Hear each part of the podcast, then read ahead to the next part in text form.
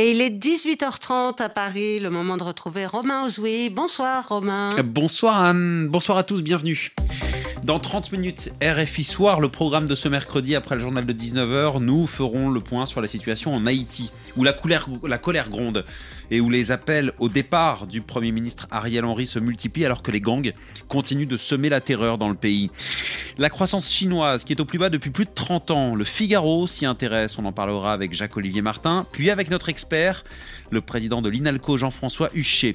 19h30 dans une heure, Afrique Soir, la première édition, il sera grandement question de la canne de football avec l'entrée en liste ce soir de la République démocratique du Congo. Mais d'abord, c'est l'heure de votre débat. Le débat du jour. Romain Ozoui. C'était la première grande réforme du président Emmanuel Macron en 2017 le vote d'une loi sur la moralisation de la vie publique. Alors moins d'un quinquennat et demi plus tard, une personne politique mise en examen est nommée ministre de la Culture, Rachida Dati, et la nouvelle ministre de l'Éducation nationale, Amélie Oudéa Castera, est accusée de mensonge après avoir évoqué des heures non remplacées dans les écoles publiques qui auraient, selon elle, conduit au placement de son fils dans le privé. Alors notre question ce soir, est-ce que la moralisation de la vie politique a échoué? A-t-on au contraire reculé dans ce domaine? Et comment rectifier le tir? Soyez les bienvenus dans le débat du jour. RFI. Et pour répondre à ces questions, nos trois invités à mes côtés en studio, Stewart Shaw, bonsoir. Bonsoir. Vous êtes directeur d'études à Verian Group, co-auteur du livre La fracture. Face à vous, Laurent Fragerman, bonsoir. bonsoir. Sociologue des politiques éducatives, chercheur associé au Service Université Paris-Cité, Service Centre d'études et de recherche sur les liens sociaux. Notre troisième invité est en ligne avec nous. Bonsoir, Arnaud Benedetti. Bonsoir à vous. Et bienvenue, rédacteur en chef de la revue politique et parlementaire, professeur associé à l'université euh, Paris-Sorbonne. Votre ouvrage Comment sont morts les politiques, le grand malaise du pouvoir. Merci à vous trois d'avoir accepté l'invitation du, débat du jour sur RFI. Alors pour commencer, je voudrais qu'on écoute ces fameux propos, hein, ceux de la ministre, la nouvelle ministre de l'Éducation nationale, qui crée la, grande polémique du nouveau gouvernement français. C'était donc vendredi dernier, euh, juste au lendemain de sa nomination, Amélie Oudéa Castera était interrogée sur les raisons qui avaient, euh, qui l'avaient poussé à mettre ses enfants au collège Stanislas, ce prestigieux collège Stanislas privé catholique. Écoutez-la. Moi, je vais vous dire pourquoi nous avons scolarisé nos enfants à l'école Stanislas. Je vais vous raconter euh, brièvement cette euh, histoire. Celle de notre aîné, Vincent. Vincent qui a commencé, comme sa maman, à l'école publique, à l'école littrée. Et puis la frustration de ses parents, mon mari et moi, qui avons vu des paquets d'heures qui n'étaient pas sérieusement remplacés. Et à un moment, on en a eu marre. Comme des centaines de milliers de familles qui, à un moment, ont fait un choix, voilà, d'aller chercher une solution différente. Voilà, un choix pour aller chercher une solution différente. Amélie Oudéa Castera donc explique avoir placé son fils dans le privé parce qu'elle en avait marre. C'est le mot qu'elle utilise, hein, de voir l'institutrice de ce dernier ne pas être remplacée. Il se trouve que cette institutrice a été euh, contactée par Libération. Elle affirme eh bien ne pas du tout avoir été absente quand le fils de l'actuel ministre de l'Éducation nationale était scolarisé dans son école. Laurent Fragerman, une première réaction, ça vous inspire quoi cette affaire? Vous qui êtes, je le rappelle, sociologue des politiques éducatives ça me rappelle, d'abord, euh, finalement, la ministre elle-même ne conteste plus, puisqu'elle dit un problème de mémoire, etc. Elle conteste plus euh, une version qui s'établit. Hein. les, gens ont pu, les journalistes ont pu faire leur travail, c'est-à-dire qu'il n'y avait pas de problème d'absence. Mm. On est dans une période où il y a pas, euh, où il y a eu moins de, de, suppression de postes d'enseignants que sous l'actuel président. Hein. Donc ça se passait beaucoup mieux. Et en plus, on est dans une école, l'école littrée, hein, qu'elle a citée. Ça, c'était l'école publique. L'école publique. Son fils, Voilà, donc elle a cité cette école et c'est une école euh, d'un quartier aisé où il n'y avait pas de difficulté. Donc la vraie histoire, c'est beaucoup plus une volonté de passer de la petite, la grande, toute petite section à la petite section plus rapidement, enfin en quelques mois, donc quelque chose de différent. Euh, pour moi, il y a trois problèmes qui font que c'est devenu un scandale, parce que le premier, je vais faire par ordre croissant. Le premier problème, c'est une mise de l'éducation nationale qui scolarise ses enfants dans le privé. Euh, c'est pas la première, euh, c'est quelque chose qui est assez banal. Il y en a eu d'autres avant, et ils ont réussi en général à ne pas en faire un drame. Hein. C'est un problème pour vous? Alors, ça, vu comme ça peut être vu comme un problème, ça a à chaque fois soulevé, tout à fait, euh, pour une raison très simple, c'est qu'elle elle a pour charge de défendre l'école commune, l'école de la nation, euh, et l'école privée, finalement, de ce point de vue-là, c'est plutôt l'école du séparatisme. Donc, on peut très bien critiquer cela.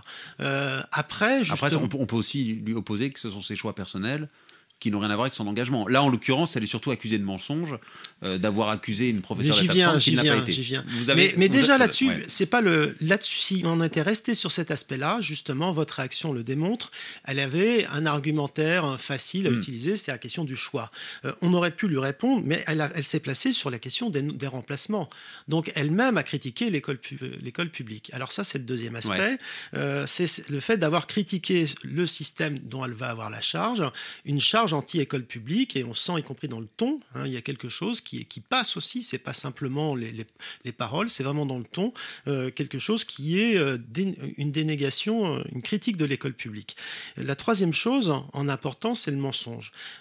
mais dans un sens, on pourrait dire le plus important, c'est le, message politique, c'est-à-dire finalement qu'elle critique l'école publique, en plus d'une manière mensongère.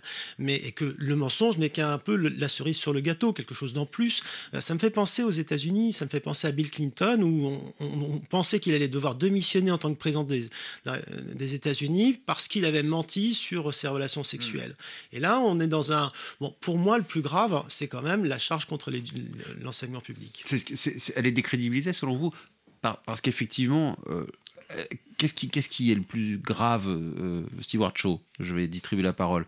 Euh, c'est le fait qu'elle ait menti, selon vous, ou est-ce que c'est effectivement le fait qu'elle euh, qu'elle ait menti à propos de, de la charge qui, qui, est la sienne dorénavant. Euh, elle défend euh, l'école publique, alors elle met ses enfants dans le privé, d'accord, mais elle explique qu'elle les met dans le privé parce que les remplacements ne sont pas à la hauteur, ce qui s'avère ne pas être le cas. Oui, alors je pense qu'il y a, peut-être deux choses qu'on peut, qu'on peut dissocier. La première, vous avez raison, c'est la question, la question du mensonge euh, en politique qui malheureusement alimente un constat partagé par une grande partie de l'opinion euh, sur la méfiance envers le personnel politique. D'ailleurs, c'est le premier mot, euh, méfiance, que les Français citent quand on leur dit, quand on vous parle politique, quel, quel mot, quelle impression vous viennent à l'esprit. C'est la méfiance qui arrive en première position. Donc je pense que ça, ça, ça, alimente en tout, cas ce premier constat. Et puis le deuxième constat, c'est peut-être plus une question, une réflexion. Et euh, vraiment, je n'ai pas absolument, pas la réponse, en tout cas pas définitive, sur euh, l'impact que ça peut avoir sur l'opinion euh, lorsque l'on est face à une ministre qui effectivement fait des choix dans sa vie personnelle, privée. Est-ce que, oui ou non, ça doit impacter euh, aujourd'hui son rôle euh, en, tant que, en tant que ministre sur, la, sur je dirais, euh, sa, son action publique. Et là, pour le coup, je ne suis pas certain que l'opinion réagisse de la même façon. Mais c'est une, une, question qui peut se poser. Est-ce qu'effectivement, on doit faire toujours le lien entre un ministre qui a la charge d'une administration, la défense de, de certaines, certaines visions, de certaines valeurs, et aussi les choix qu'il peut le faire dans sa, dans sa vie privée Personnellement, je n'ai pas la réponse et je ne crois pas vraiment non plus que hmm. l'opinion soit complètement et entièrement euh, consensuelle sur, euh, sur cette question-là. Ah, Arnaud Benedetti, est-ce que là, on ne touche pas à un problème aussi qui est... Euh, eh bien, des ministres qui valsent d'un ministère à l'autre. Amélie Oudéa-Castera, par ailleurs, cumule la casquette de ministre des Sports. Elle l'était, c'était peut-être une très bonne ministre des Sports. Ça continue peut-être à être une très bonne ministre des Sports elle est ministre de l'Éducation nationale. On, ne s'improvise pas euh, euh, spécialiste. Euh, c'est lourd un portefeuille ministériel. Oui, alors c'est un portefeuille ministériel qui en effet a plusieurs attributions et ce qui déjà pose problème, c'est que vous ne pouvez pas afficher l'éducation comme priorité et donner le sentiment que vous le diluez avec d'autres attributions comme les sports, la jeunesse, les Jeux olympiques et, et paralympiques. Donc déjà là, il y a un problème, j'allais dire presque d'affichage. Mais au-delà euh, de ce problème, bon, les ministres, euh, vous savez, euh, dans des gouvernements précédents, proches ou lointains, ont souvent changé d'attribution. Et on a eu aussi au ministère de l'Éducation nationale des ministres qui n'étaient pas forcément des spécialistes de mmh. l'éducation nationale et qui pouvaient être aussi des ministres très politiques. Ça, c'est pas un problème c'est pas un problème. Euh, dire, ça peut paraître comme un ça, peut apparaître comme un problème pour le corps social euh, qui est celui de l'éducation nationale. Mais, c'est ainsi que fonctionne la politique. Ils sont euh, censés s'adapter. oui, les politiques sont censés s'adapter. on ne met pas seulement, on ne met pas automatiquement des agriculteurs au ministère de l'Agriculture. On ne met pas forcément des magistrats au ministère de la Justice. Et on ne met pas automatiquement des acteurs de la culture au ministère de la de la culture. Et ça depuis tout le temps. non, mais le, le vrai problème problème pour, euh, pour, pour la ministre de l'Éducation nationale, c'est le rapport à la vérité. Et, je hmm. rejoins ce qui a été dit, si vous voulez, on serait dans une culture qui est une culture scandinave, voire anglo-saxonne, je pense qu'elle serait encore plus fragilisée qu'elle ne l'est euh, ici euh, en France, où la question du rapport à la vérité est un sujet qui reste finalement assez partagé, même si on voit quand même depuis un certain nombre d'années qu'il y a une demande de plus en plus grande dans l'opinion publique d'un devoir de cohérence entre finalement le comportement privé et euh, finalement l'action publique et le comportement public. Ça, c'est un sujet. Le deuxième sujet qui, à mon sens, est encore plus problématique, pour la ministre, au-delà de la question du rapport à la vérité, c'est les arguments qu'elle emploie, la rhétorique qu'elle emploie, qui donne le sentiment qu'il y a finalement une fraction des élites qui euh, s'affranchit des règles de vie commune euh, des Françaises et des Français. Il y a, au-delà de la méfiance vis-à-vis des politiques, qui est en effet objectivée par un certain nombre d'études d'opinion, il y a aussi quelque chose qui est ancré profondément aujourd'hui dans notre société, c'est le rejet, ou en tout cas la méfiance vis-à-vis euh, des élites, qui n'est pas un phénomène nouveau hein, dans l'histoire politique française, mm. mais qui a repris, si vous voulez, une dimension peut-être plus importante ces, ces dernières années. Tout se passe comme si cette ministre donnait le sentiment d'être déconnectée, mais aussi d'ignorer qu'elle était déconnectée. Et ça, c'est un vrai sujet, surtout pour finalement un gouvernement, euh, un exécutif, l'exécutif macroniste, qui est souvent euh, critiqué pour cette question de la connexion avec la, société. Donc elle a un double problème. Elle a un problème, j'allais dire, moral, hmm. de relation en effet à la vérité, mais elle a aussi un problème, j'allais dire, de quasiment de représentativité de ce qu'elle est en tant que ministre par rapport au reste de la société. Et Amélie Oudéa-Castéra, de, par son histoire familiale, incarne euh, cette, image d'élite. Euh, je vais citer Pierre-Henri Dumont, député Les Républicains, euh, à l'opposé du modèle suédois évoqué par Arnaud Benedetti si on devait faire démissionner tous ceux qui ont menti, il y aurait plus beaucoup de monde qui ferait de la politique. On en est là aujourd'hui.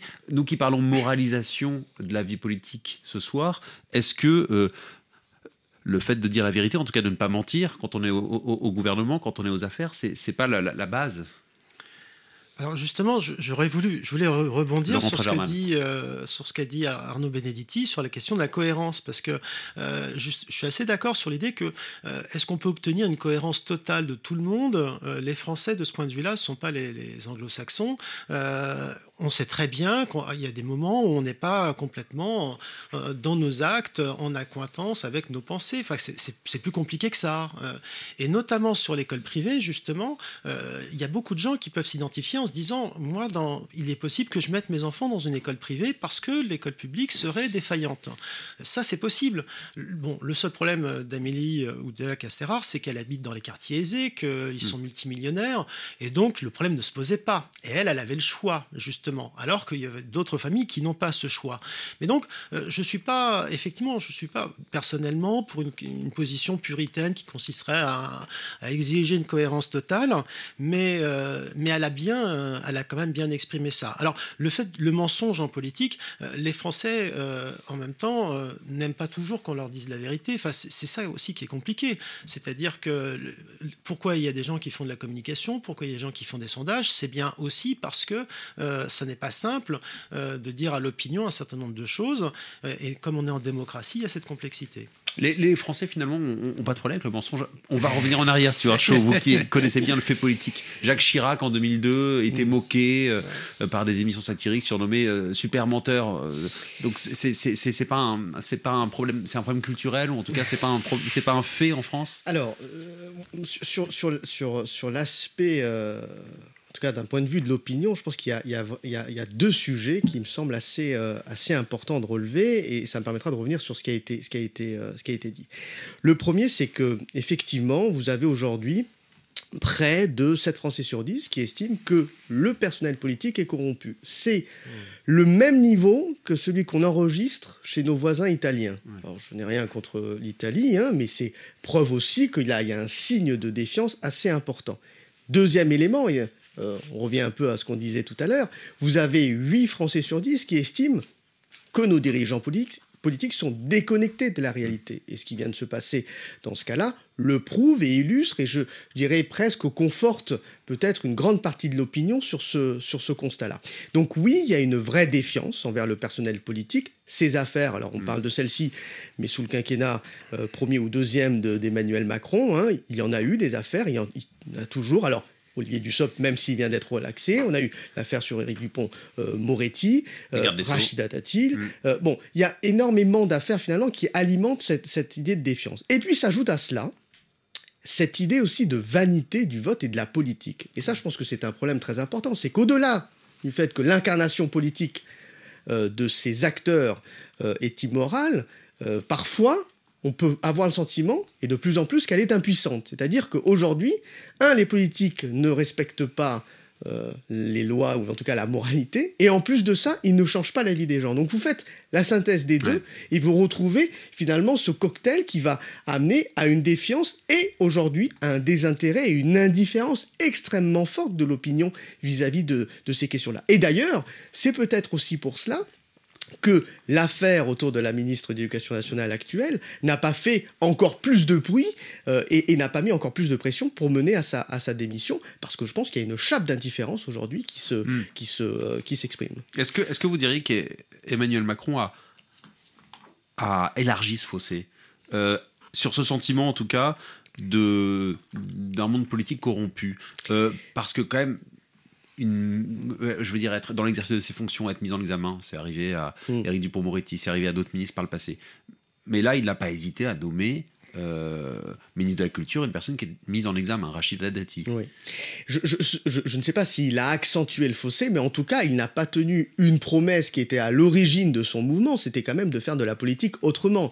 Et là, pour le coup, sur cette promesse un peu originaire, euh, euh, voilà, on est forcé de constater que l'opinion reste un petit peu sur sa fin. D'ailleurs, les, les, enquêtes d'opinion le montrent, là, cette, cette, cette volonté-là de transformation dans la manière de faire de la politique, et en plus de ça, avec des gens très différents, on voit finalement finalement que les ministres actuellement en poste sont pour les plus importants issus de, de cet ancien monde politique, hein, bien avant 2017. Et puis ensuite, toutes ces affaires-là euh, rappellent que effectivement la politique n'a pas véritablement changé aux yeux des Français. Elle n'a pas changé ou on a, on a régressé, Arnaud Benedetti? Euh, Juste, Juste une toute petite remarque. rapidement. En, Italie, il y a une telle, un tel ras-le-bol de la corruption qu'il y a eu l'opération Main propre dans les années 1990 qui a abouti finalement, effet paradoxal, à ce que Berlusconi prenne le pouvoir et soit le plus corrompu de tous les dirigeants. Mm. C'est-à-dire faut faire attention au fait qu'à force d'être dans, la, dans la, moralisation, le côté éthique, bah, finalement, il peut y avoir une réaction mm. euh, inverse. Arnaud Benedetti.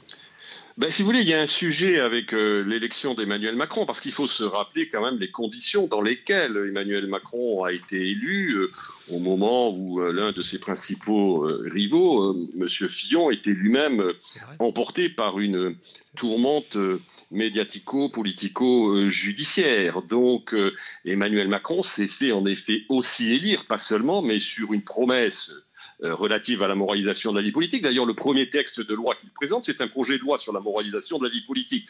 Et il a évolué, si vous voulez, sur, cette, sur ce sujet. Il se voulait intraitable lors de sa campagne présidentielle de 2017, conformément d'ailleurs à ce que l'on a appelé euh, on s'en souvient à l'époque, la jurisprudence euh, Bérégovois-Balladur ou Balladur-Bérégovois, qui voulait qu'un ministre soupçonné, voire même juste inquiété, euh, devait euh, démissionner du gouvernement pour pouvoir ensuite se défendre, quitte à y revenir ensuite. Et finalement, Emmanuel Macron a interrompu cette pratique, qui était une pratique, j'allais dire, formelle, qui avait été à peu près respectée par l'ensemble des présidents de la République et des premiers ministres jusqu'à jusqu'à lui. Sauf au tout début de mandat. Il faut s'en souvenir, au tout début de mandat, il a euh, trois ou quatre ministres issus du MoDem, dont M. Bayrou, euh, qui vont être inquiétés pour une question de financement d'assistants parlementaires au Parlement européen, entre autres, et qui vont démissionner au bout d'un mois euh, de leur mandat. Mais depuis, en effet, Emmanuel Macron a choisi une autre ligne, c'est-à-dire une ligne qu'il argumente en disant que de toute façon la, la présomption d'innocence s'impose et qu'il respecte la présomption d'innocence et il n'y a aucune raison que ces ministres euh, démissionnent d'un gouvernement. on l'a vu avec M. Dussopt, on l'a vu avec euh, M. Euh, Dupont-Moretti. Alors la nouveauté, si vous voulez, c'est que, et je pense que là, il y a quelque chose qui quand même est assez frappant en l'occurrence, c'est que en allant recruter cette prise de guerre que constitue Madame Dati, il fait rentrer au gouvernement quelqu'un qui est déjà mis en examen. Mmh. Madame Dati n'est pas, contrairement, je veux dire, à, M. Dupont-Moretti ou, ou M. Dussopt, qui avaient été mis en examen euh, dans l'exercice de leurs fonctions, là, on a un autre cas de figure. Il y a quand même un élément important aussi quand même qu'il faut noter sur la distance, sur ces 40 dernières années, c'est que quand même on a un processus de judiciarisation de la vie euh, politique euh, qui s'est euh, largement intensifié. Parce que si l'on se reporte aux années 70 ou même voire au début des années 80, je ne parle même pas des années 60, nous avions très peu d'hommes politiques qui étaient inquiétés judiciairement, très peu de responsables politiques qui étaient inquiétés judiciairement. Alors évidemment, l'environnement législatif a évolué depuis, mais quand même, on voit que la justice intervient de plus en plus. Euh, Est-ce que c'est pour cela qu'il a évolué Mais Emmanuel Macron, pour reprendre vos mots, euh, euh, il, s'est éloigné de son objectif fixé en 2017 ou c'était clairement aucun ministre mis en examen resté au gouvernement? Ce qui est très étonnant, si vous voulez, c'est que, en effet, il y a malgré tout, j'allais dire, une, prise en compte médiatique de ces affaires, mais il me semble de mémoire, et je parle de mémoire, donc la mémoire est subjective, que si vous voulez, ces affaires qui pouvaient toucher des hommes politiques ou des femmes politiques, euh, médiatiquement dans les années, fin des années 80 ou même tout au long des années 90, avaient un impact politique qui me paraissait, me paraît beaucoup plus fort que celui euh, auquel on assiste aujourd'hui. Comme s'il y avait, hmm. si vous voulez, aussi dans l'opinion publique, même si elle condamne, une forme de banalisation et d'indifférence par rapport euh, à des comportements qui peuvent être parfois suspectés par la justice. Donc il y a aussi ce phénomène qui est euh, assez intéressant à analyser, mais qui traduit aussi cette indifférence vraisemblablement et qui est constitutive aussi malgré tout de la méfiance vis-à-vis des politiques. Oui, ça renvoie un peu à la fatalité que, que vous évoquiez, Stewart Shaw finalement. Le débat du jour sur RFI. Romain Ozoui. Est-ce que la moralisation de la vie politique a échoué? On en parle euh, ce soir avec la polémique évidemment Amélie Oudéa Castera, la ministre de l'Éducation nationale, euh, avec euh, la nouvelle ministre de la Culture, Rachida Dati, qui est mise en examen. Nos trois invités ce soir, Arnaud Benedetti, que l'on entendait, rédacteur en chef de la revue politique et parlementaire, professeur associé à l'université Paris-Sorbonne, Laurent Fragerman, sociologue des politiques éducatives, chercheur associé au Cerlis Université Paris Cité, et Stewart Shaw, directeur d'études à, à Verian Group. Euh, j'aimerais, parce qu'on a évoqué les, évolutions finalement, ou la régression, hein, c'est selon, hein, selon la euh, chacun s'approprie comme il veut ce concept de euh, la moralisation de la vie politique je voudrais qu'on évoque maintenant les instruments euh, qui sont, parce que euh, Arnaud Belletti évoquait la judiciarisation de la vie politique, les instruments justement qui sont à la disposition euh, de l'exécutif ou en tout cas des ministres concernés, des, personnalités politiques qui sont inquiétées par la justice. concernant Rachida Dati, donc on l'a dit mise en examen, c'est le parquet national financier qui doit décider de son renvoi ou non devant un tribunal. Le PNF statutairement placé sous l'autorité hiérarchique de l'exécutif, ça pose question. Et puis, l'autre affaire qu'on évoque, Amélie Oudéa Castera, il y a eu une plainte euh, après ses propos euh, qui a été déposée devant la Cour de justice de la République par le, syndicat national des agents publics de l'éducation nationale. Or, la Cour de justice de la République, c'est elle-même qui a jugé Éric Dupond-Moretti, qui t'a innocenté, elle est majoritairement composée de parlementaires, Shaw. Oui, ça pose quand même la question aussi derrière de, cette, euh, de cette impunité, de cette présomption d'impunité du personnel politique, parce que s'il y aurait un entre-soi, une déconnexion, on en parlait tout à l'heure. Ça, c'est ça, c'est très très juste. Et d'ailleurs, il y a un indicateur qui le montre euh, et qui fait un peu le lien avec ce qu'on a dit, c'est que euh, aujourd'hui, la conséquence que ça a, cette méfiance et cette comment dire, cette forme de lassitude, comme on venait de l'évoquer là, de, de, de, presque de dégoût finalement de, la, de la sphère politique, c'est la perception de notre système démocratique où vous avez plus de 6 Français sur 10 qui estiment que notre démocratie fonctionne mal. C'est l'un des niveaux les plus hauts jamais enregistrés en Europe. Donc ça pose quand même question. Et puis on a évidemment la question de l'abstention. On va avoir une prochaine échéance électorale au mois de juin. Je pense qu'on va en parler parce que beaucoup absolument euh, se, rendent aux urnes. Donc derrière, il y a quand même cette, cette idée de, de, de démocratie, de système démocratique. Et d'ailleurs, quand on leur demande aux Français pour vous euh, euh, inciter à aller voter, euh, qu'est-ce qu'il faudrait faire aujourd'hui comme réforme institutionnelle? C'est très intéressant de remarquer que ce n'est pas tant des actions qui sont demandées, des actions euh, qui amènent les citoyens aux urnes, plus que des actions qui viennent sanctionner davantage les élus déjà en poste. Mmh. Donc on va retrouver par exemple la capacité de révocation des élus, la, suppression d'un certain nombre de, euh, euh, de, parlementaires, la réduction d'un certain nombre de, de, parlementaires, donc la suppression de, de certain nombre de postes, une capacité des citoyens à faire eux-mêmes euh, euh, la norme et donc la loi, donc une, dimension très euh, de citoyens très normative. Et donc finalement, on a peu de, comment dire